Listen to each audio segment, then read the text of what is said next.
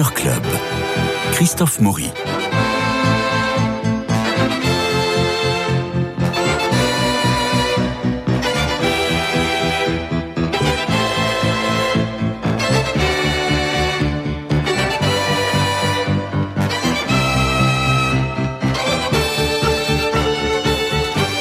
Et allez, Guillaume Sébastien et Stéphane Covio, vous nous emmenez au musée Jacques Marandré, boulevard Haussmann, pour cette formidable exposition Giovanni Bellini, Influence croisée.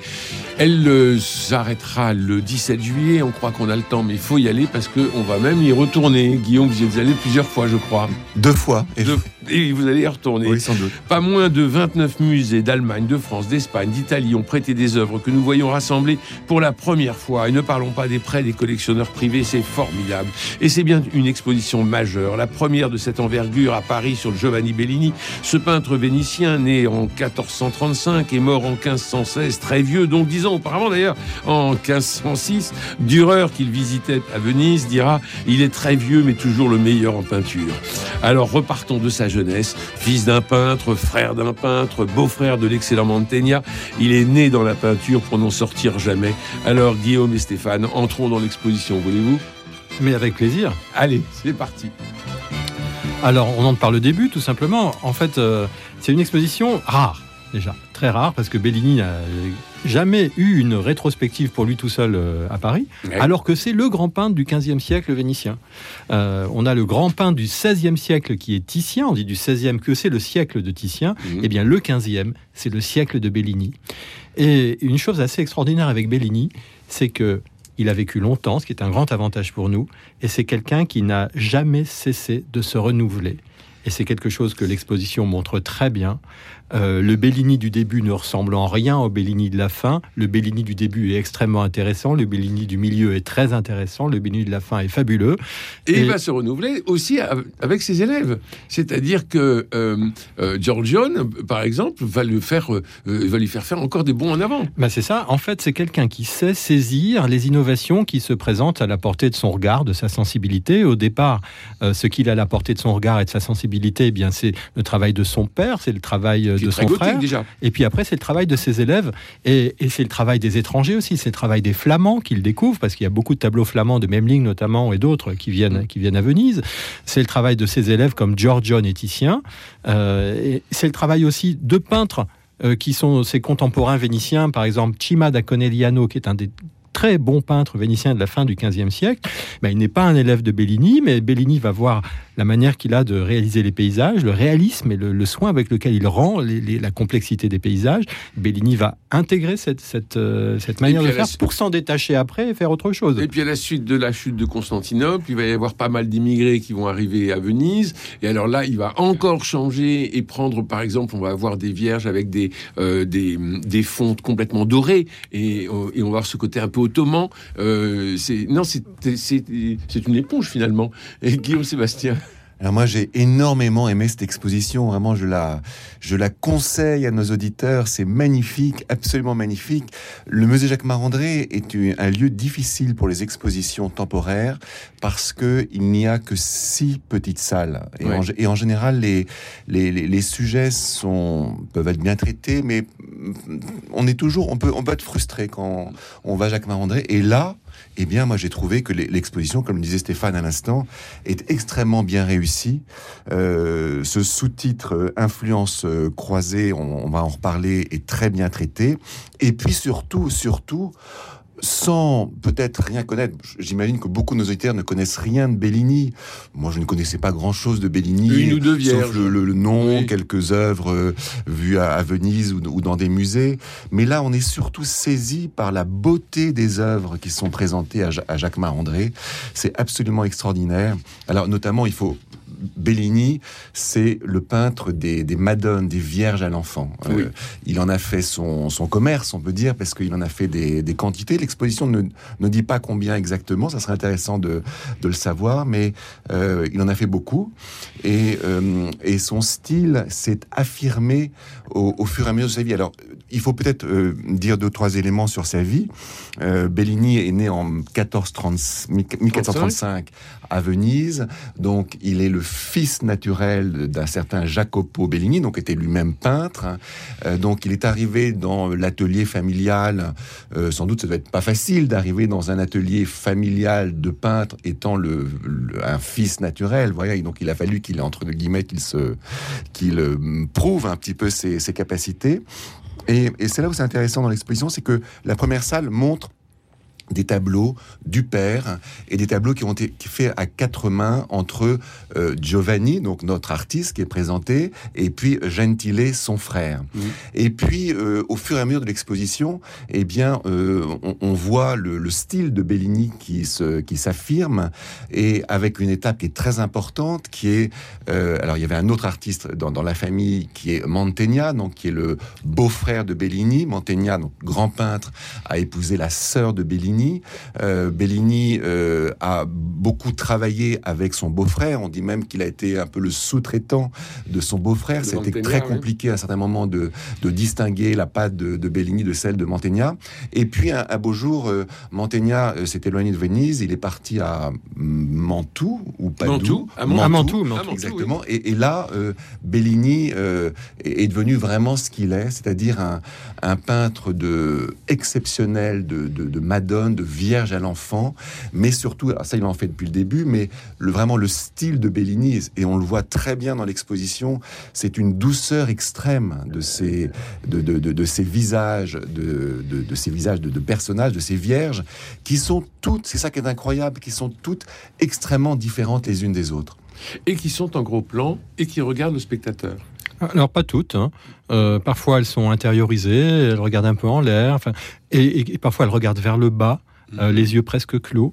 Euh, L'évolution de Bellini, ça va aussi vers l'intériorisation, vers une intériorité de plus en plus grande. Il y a quelque chose qui est, il y a une dimension contemplative de plus en plus forte qu'on voit apparaître pour moi dans deux œuvres majeures. Il y a une petite salle où il y a des crucifixions et il y a une petite et il y a une salle où il y a les vierges de la deuxième moitié de sa carrière.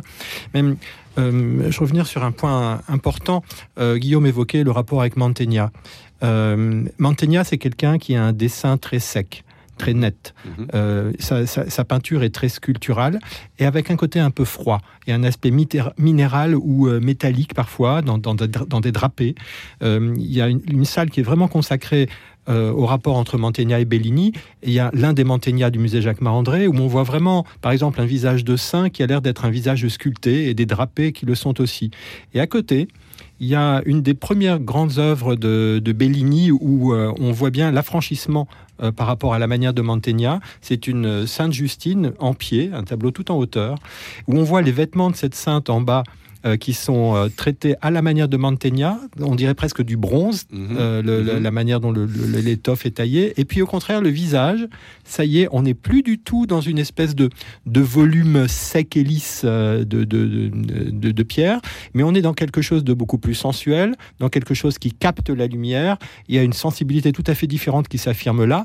Et à partir de là, enfin, la question de la lumière, la question de la couleur, ça va devenir un élément majeur de sa manière de peindre. Alors mmh. que mhm. Mantegna était resté beaucoup plus du côté. Il évoluera après Mantegna aussi. Mais jusqu'à ce moment-là, Mantegna était très orienté vers un dessin assez sec. Alors moi j'étais ravi de, revoir parce que c'est une toile que j'aime énormément et que je vais toujours saluer euh, quand je vais à Venise, euh, qui vient de la Scuola Grande di San Rocco. C'est le Christ porta croce, le, le, Christ portant sa croix euh, de Giorgione. Vous voyez ce, ce, cette toile qui est un moyen format euh, et on a le Christ avec, c'est ce que c'est Simon de, qui, le tient, qui, le prend qui, et qui l'injurie et c'est une c'est une c'est une, c'est une toile que je trouve, enfin moi qui m'a toujours saisi depuis que je suis tout petit, et été ravi de, ravi de la voir là ici à Paris. Puis je trouve c'est une iconographie très originale parce que en fait le Christ euh, est, à droite tourné vers la gauche, oui. cet autre homme est à gauche tourné vers la droite, très clairement orienté vers le Christ, et cet homme n'est pas Simon Thierry, même si spontanément on pense à lui, parce qu'évidemment c'est plutôt, il est plutôt du côté des bourreaux. Pourtant il n'est pas habillé en soldat, et il, il, est, il tient la corde que le Christ a autour du cou, mm. et euh, il a une espèce de hargne intérieure. Une haine. Et c'est comme s'il concentrait. C'est un personnage à lui tout seul qui, con, qui concentre une haine vis-à-vis -vis du Christ. Et vous avez le Christ face à cette haine, qui évidemment lui-même est totalement dépourvu de haine. Et il y a un gros contraste entre cette, cette douceur. Oui, euh... et le Christ nous regarde.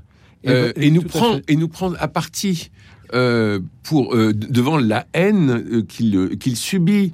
Et on, on, ne peut être que dans nous, dans l'empathie euh, pour le Christ, en voyant cette haine incroyable qui est, un, qui est en face de lui. C'est un, moi, je trouve que c'est un tableau extraordinaire, enfin qui m'a toujours, euh, qui m'a toujours saisi. Euh, le Christ portant sa croix, c'est de George John qui a été peint vers 1506. Vous voulez encore nous parler de Vierge, mon cher Sébastien Oui, je, je, voulais surtout vous, vous, redire un peu mon enthousiasme devant cette exposition. Ouais, ouais, il faut. Et devant tous ces, ces, ces tableaux, on, on, apprend beaucoup de choses en visitant l'exposition, hein, et je trouve que une exposition, euh, elle doit nous apprendre des, choses. Mmh. Euh, on apprend, ça sans doute que Stéphane le savait, que euh, l'école de Florence est plutôt une école tournée vers le dessin, alors que Venise était plutôt tournée vers la couleur, et que Bellini, justement, est le premier artiste qui arrive à faire la, synthèse des deux. C'est un, un, très grand dessinateur. On voit l'incroyable finesse de ces, de ces tableaux, et puis surtout un incroyable coloriste. Moi, j'ai été mais euh, subjugué par euh, les couleurs de ces tableaux, de ces rouges, de ces pourpres, de ces verts, de ces bleus, de ces roses qu'il euh, qu'il manie de, de, façon absolument sublime, avec une, délicatesse, moi, qui m'a vraiment mais, mais, bouleversé. Je trouve que c'est mmh, mmh. absolument extraordinaire. Et alors, il y a dans une petite salle quelque chose qui est très intéressant. Il y a trois, euh, trois visages du Christ qui sont exposés. Donc il y a un, portrait du Christ par Memling, donc est un, un artiste flamand. Euh, et effectivement, on apprend dans l'exposition que euh, les peintres flamands ont amené, ont, apporté euh, en Italie euh, la, peinture à l'huile. Donc ça a été un grand apport euh, et une grande découverte dont Bellini évidemment s'est servi pour développer son, art. Donc il y a cette œuvre de Memling, de ce, Christ, qui est, cette tête de Christ qui est, très belle. Et puis à côté, il y a une tête de Mantegna, un Christ de Mantegna qui est absolument sublime. Et puis un, un Christ bénissant, c'est le titre du tableau, comme l'est d'ailleurs le titre du tableau de Memling, de Bellini, de Giovanni Bellini, et donc on a ces trois tableaux qui sont euh, juxtaposés et, là encore j'étais frappé par la par la grande douceur euh, de la peinture de, Bellini. Ça m'a frappé en, regardant ces trois euh, visages du Christ où le vraiment le visage du Christ peint par Bellini est, d'une douceur qui est absolument incroyable. Et on retrouve cette, douceur dans, une œuvre qui est l'œuvre de, l'affiche de l'exposition. Hein. On voit ce, Christ mort qui est porté par par deux anges. Est euh, incroyable. qui est une toile très très grande, une grande sensualité, absolument. Euh, une grande douceur. Qui est en plus au fond d'un, au fond d'une salle, au fond d'un couloir à Jacques Marandré. Donc on la, on la voit d'assez loin. On a vraiment envie d'aller la, la voir de, de, de, très, de très près. C'est absolument magnifique. Alors, bah, il y a tellement de choses intéressantes dans cette exposition que je, moi je voudrais revenir sur, euh, par exemple, on parlait de la couleur. l'évolution de la couleur chez Bellini. On parlait du dessin avant. un moment, au début, sa couleur est facile à nommer.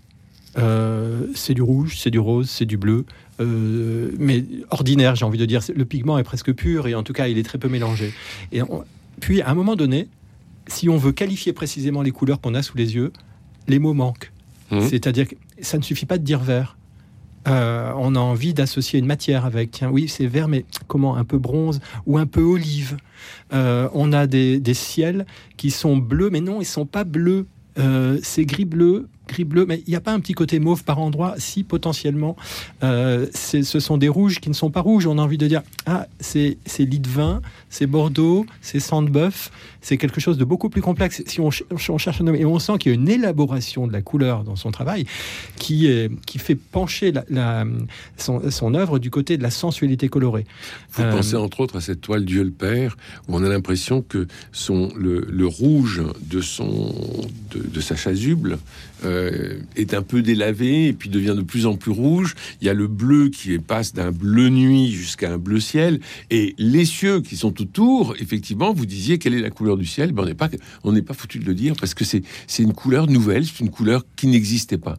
Et il y a une séduction de l'œil par la couleur euh, Ouais. qui, est- qui est vraiment très très grande et extrêmement plaisante.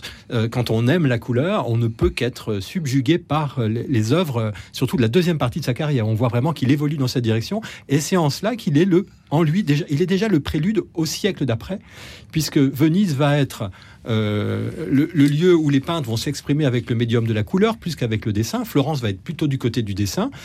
Et, on associe souvent Titien à ça, mais en fait, chez Bellini, le dernier Bellini, même plus que le dernier Bellini, le, Bellini- de maturité, déjà à partir des années 1770, non pardon, 1470, s'oriente déjà vers cette, intensité de la couleur, le langage de la couleur. Vous mettez la maturité en, en 1470 et Bah- pas, pas au, au début du 16e, c'est-à-dire en 1506, 1507. Bah, c'est- la fin de sa vie. Bah oui, enfin, il, Mais Euh, c'est-à-dire mais- qu'il y a quelque chose de nouveau qui survient. il meurt en 16. hein. Oui, mais C'est- Vierge à l'enfant qui, qui le distingue, arrive vraiment dans ces, dans, dans ces années-là. Alors, le- le- dans- l'avant-dernière salle de l'exposition, il y a euh, huit ou neuf tableaux qui sont euh, tous des Vierges à l'enfant. Euh, et parmi ces huit ou neuf tableaux, il y en a trois, je crois, qui sont de Bellini simplement, parce que l'exposition montre justement que Bellini, c'est jusqu'à la fin de sa vie, paraît-il, euh, inspiré, s'est nourri des, des- des autres artistes de, de son temps, de Venise. Et donc ces trois tableaux de, de Bellini, parmi ces- cette série de huit de Vierge à l'enfant, évidemment ressort de façon extraordinaire. On, on voit, qu'on voit vraiment la, Le la génie. très grande, le, le génie, la très grande singularité de cet artiste. Et parmi ces, ces Vierges à l'enfant, il y a ce tableau qui est magnifique, euh, qui est un tableau qui est plutôt en longueur. On voit une Vierge à l'enfant. Alors à ce moment-là, qui n'est pas, ils ne sont pas tout seuls, mais qui sont entourés d'une sainte et puis surtout de Saint Jean-Baptiste euh, sur fond d'un paysage. Et là, c'est extraordinaire parce que euh, les, les personnages, donc il y en a quatre, la Vierge, l'enfant, c'est le Sainte et Saint Jean-Baptiste, sont vraiment ce- sont, sont complètement dans un, un premier plan. euh, et puis le paysage qui est loin derrière. Euh, et puis, ce qui m'a beaucoup ému dans ce tableau, c'est la figure de Jean-Baptiste qui est une figure un peu dans l'ombre, effacée euh, devant euh, cette Vierge qui nous présente euh, l'enfant. Et qui est en majesté, elle. Ouais, c'est vraiment une présentation. Euh, Est-ce que l'enfant est vraiment proposé au regard du spectateur? Les trois visages, il n'y a aucun regard à l'intérieur du tableau n'est orienté clairement vers quelque chose. Mhm.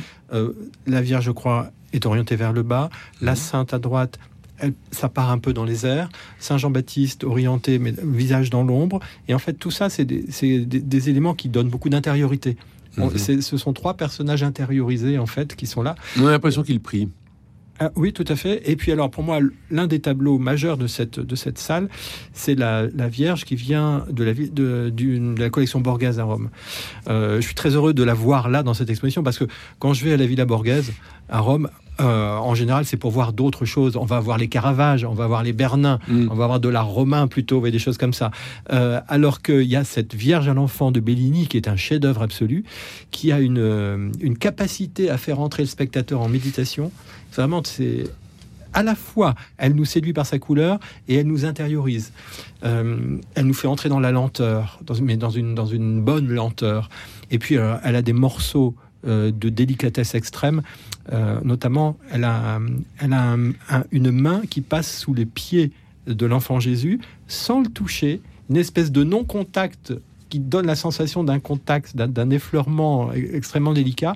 Et il y a un modelé de la main avec un, sfumato, parce qu'on on est vraiment au moment où euh, Giorgione, dans les années 1500, est, comment dire, reprend des influences reçues par son élève Giorgione. Euh, oui, Bellini, Bellini, reprend les influences oui. pardon, de Giorgione et va, va pratiquer ce que Léonard fait à Florence, c'est-à-dire euh, des fondus, euh, des passages d'éclairs au, au sombre avec une extrême délicatesse. Là, on a une espèce de petit brouillard de, de couleurs chères et grises qui, qui compose cette main. C'est d'une très très grande beauté. Euh, voilà, d'autres plusieurs raisons de s'émerveiller devant ce tableau. De Giorgio, de Giorgione et du Titien. Et Titien, alors Titien est encore plus jeune que Giorgione. Je ne sais pas s'il y a vraiment des, des influences de Titien sur Bellini. Euh, il y a une influence de Giorgione sur Bellini, c'est sûr, mais Titien va être élève de Bellini, puis élève de Giorgione.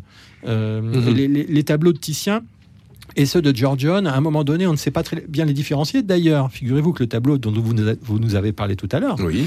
euh, que vous avez considéré comme un Giorgione, Oui. eh bien, euh, à la Scuola di San Rocco, où il est exposé Oui. toute l'année, il y a Au- peu de temps, il était étage. encore indiqué comme étant un Titien.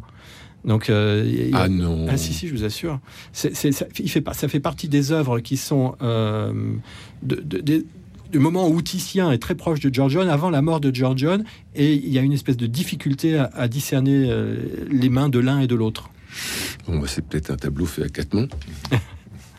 Ce qui est impressionnant aussi, c'est de voir comment, euh, dans le, euh, les, les sujets sacrés, euh, on, on s'inscrit un peu dans la dévotion moderna et on a les, les, les cadres, les cadrages qui sont très très resserrés et qui donnent une dramatisation, une intensité au portrait, au regard euh, et à l'empathie que l'on peut avoir, notamment pour les, pour les portraits de Christ euh, au moment de la Passion. Et ça, c'est euh, ce cadrage serré est quand même. Là, j'ai deux experts autour de moi. Vous, vous allez me répondre. c'est quand même assez moderne, non? Bah, à l'époque, c'est ce que vous dites, c'est- pour, euh, rapprocher le personnage sacré du spectateur et créer un vis-à-vis, Oui. euh, une grande proximité, une intimité. Une intimité, compte, hein, oui. euh, et ça se voit très bien avec le Christ de Memling dont parlait Guillaume Sébastien il y a, quelques instants. Et puis il y a aussi des, des images dont le cadrage est très très serré. Ce sont les fameux Christ de pitié ou les Christ morts pré- présentés par les anges, celui qui fait l'affiche. Oui. On est, on est au- euh, directement face au, au corps du Christ lui-même. Et là, il y a quelque chose qui nous échappe, mais qui est important d'évoquer par rapport à la culture de l'époque, c'est que c'est aussi une exposition du Saint-Sacrement. C'est-à-dire qu'on nous montre le corps du Christ. Avec, avec le, le Christ bénissant de tout à l'heure, c'est une proximité avec le, le personnage, mais là, c'est aussi une manière de mettre en avant le corps, avec la dimension corps eucharistique du Christ. Oui, et, et puis surtout ce, ce cadrage très serré auquel vous faites euh, allusion, Christophe, euh, moi me fait quand même penser aux, icônes byzantines. Donc euh, Voilà. effectivement, Bellini euh, a été très influencé par euh, par ces icônes de, de Byzance qui, qui commencent à circuler. euh, Bah oui. Euh, puis il y a à- à Venise, il y a eu la chute de Euh, Constantinople. il y donc a ils sont dans, tous arrivés. il y a dans l'exposition une, une petite salle qui est absolument remarquable où il y a une icône du petit palais euh, qui est exposée et puis à côté trois tableaux de Bellini qui sont d'ailleurs de, de périodes assez différentes, euh, chacune avec un, fond, euh, un fond doré. Et, là, on, voit bien. en fait, c'est- une époque où, en fait, Bellini a répondu à des commanditaires, Mhm. euh, donc qui ont commandé, qui ont acheté euh, ces tableaux, ces madones, comme des, des objets de, de dévotion, vous voyez, pour le pour le cadre. Et vous pensez qu'il change un certain nombre de choses pour aller dans le goût du commanditaire ou on ne le sait pas trop, on ne le saura jamais ça. Ah, mais il, Parce peut, le- que- il peut parfaitement le faire. En 1400, en 1453, lorsque Constantinople tombe aux mains des Ottomans, des milliers de réfugiés affluent à Venise et ils apportent des manuscrits grecs, des icônes, des reliques. Et là, il va être très influencé par cette, euh, par cette vague-là. Euh, ce que je voulais dire tout à l'heure, c'est qu'en fait, indépendamment de la chute de Constantinople, Venise est- a toujours été très proche de Constantinople. Ben oui. Et Venise a, euh, règne sur un certain nombre de territoires qui font partie de l'ère culturelle byzantine. Mhm. Euh, la Crète, euh, Chypre. Et donc, ce sont des lieux, des lieux de production de peinture dite byzantine. Et ensuite, Venise, pendant très longtemps, a été elle-même sous souveraineté byzantine. Donc, il y a une euh, présence, une vie de l'art, euh, comment dire, grec. Euh, c'est-à-dire euh, byzantin, à Venise, plus que dans toute autre région italienne. Euh, ça, a toujours été quelque chose, un, art vivant pour eux. Ensuite, dans, cette petite, dans cette petite salle où il est question des vierges proches de Byzance, les fonds dorés, en fait, ont été rajoutés au 19e siècle. En revanche, on sait que, Ah, mais pour les, pour les deux tableaux qui sont présentés là, mais en revanche, on sait que Bellini en a fait avec franc doré aussi. Oui. On a une trace, par exemple, euh, dans, dans le- un grand tableau de Carpaccio qui est à, la- à l'Accademia, où on voit la, la chambre de, de Saint-Ursule et on voit accroché au mur une vierge qui pourrait être une vierge de Bellini, Oui. avec un fond or, donc euh, vraiment d'origine. Merci, merci beaucoup euh, à, à tous les deux. La Galerie Guillaume fête toujours ses 20 ans. Ah oui, plus que jamais. Bon, donc il faut venir parce qu'il y a, il y a plein de, il y a plein d'œuvres, il y a plein de choses qui se passent. Hein. Donc il faut y aller. C'est 34 rue de Penthièvre. Absolument. Dans le- 32. 32 euh, rue de Penthièvre, dans le 8e. Et puis venez et voyez, il y a des créneaux de visite pour aller voir euh, Bellini. Ah oui, on en a beaucoup et puis on Bah en alors rajoutera encore au mois de juin. Enfin, on a- de la place.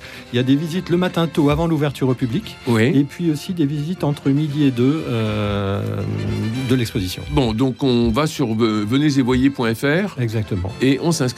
Merci beaucoup à tous les deux. Merci Stéphane Covio, merci Guillaume Sébastien. Il me reste aussi à remercier Cédric Cobat pour la réalisation, François Dudonné pour l'organisation des studios, Philippe Malpeuch pour les génériques, Louis-Marie Picard et Camille Meyer pour la retransmission et l'animation sur les réseaux sociaux.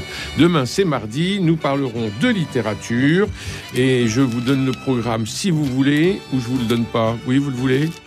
Eh bien, ce sera euh, Paula Jacques qui viendra nous parler de son roman Mon oncle de Brooklyn. Voilà, bonne journée à tous et à demain.